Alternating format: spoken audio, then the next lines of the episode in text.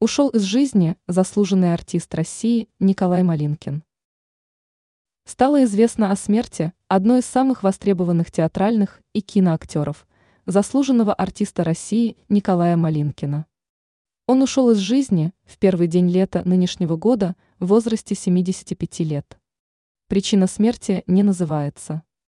Информация о печальном событии обнародована пресс-службой Московского театра «Кукол жар птица», одним из основателей которого был Малинкин. В этом театре, как сообщается, он прослужил более трех десятков лет, а именно 32 года. 32 года он отдал театру «Жар птица». Играл роли от волка до короля, писал пьесы, сочинял стихи, был ярым защитником репертуара русских народных сказок, делал пожертвования для православной церкви, говорится в сообщении. Отмечается – что церемония прощания состоится в воскресенье, 4 июня, в 11 часов 30 минут.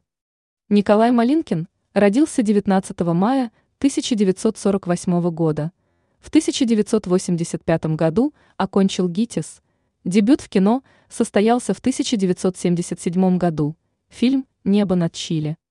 Снялся также в фильме «Семен Дежнев». Был задействован во многих сериалах, среди которых «Час Волкова 3», Пятая стража, Академия. В 2001 году актеру было присвоено звание заслуженного артиста России.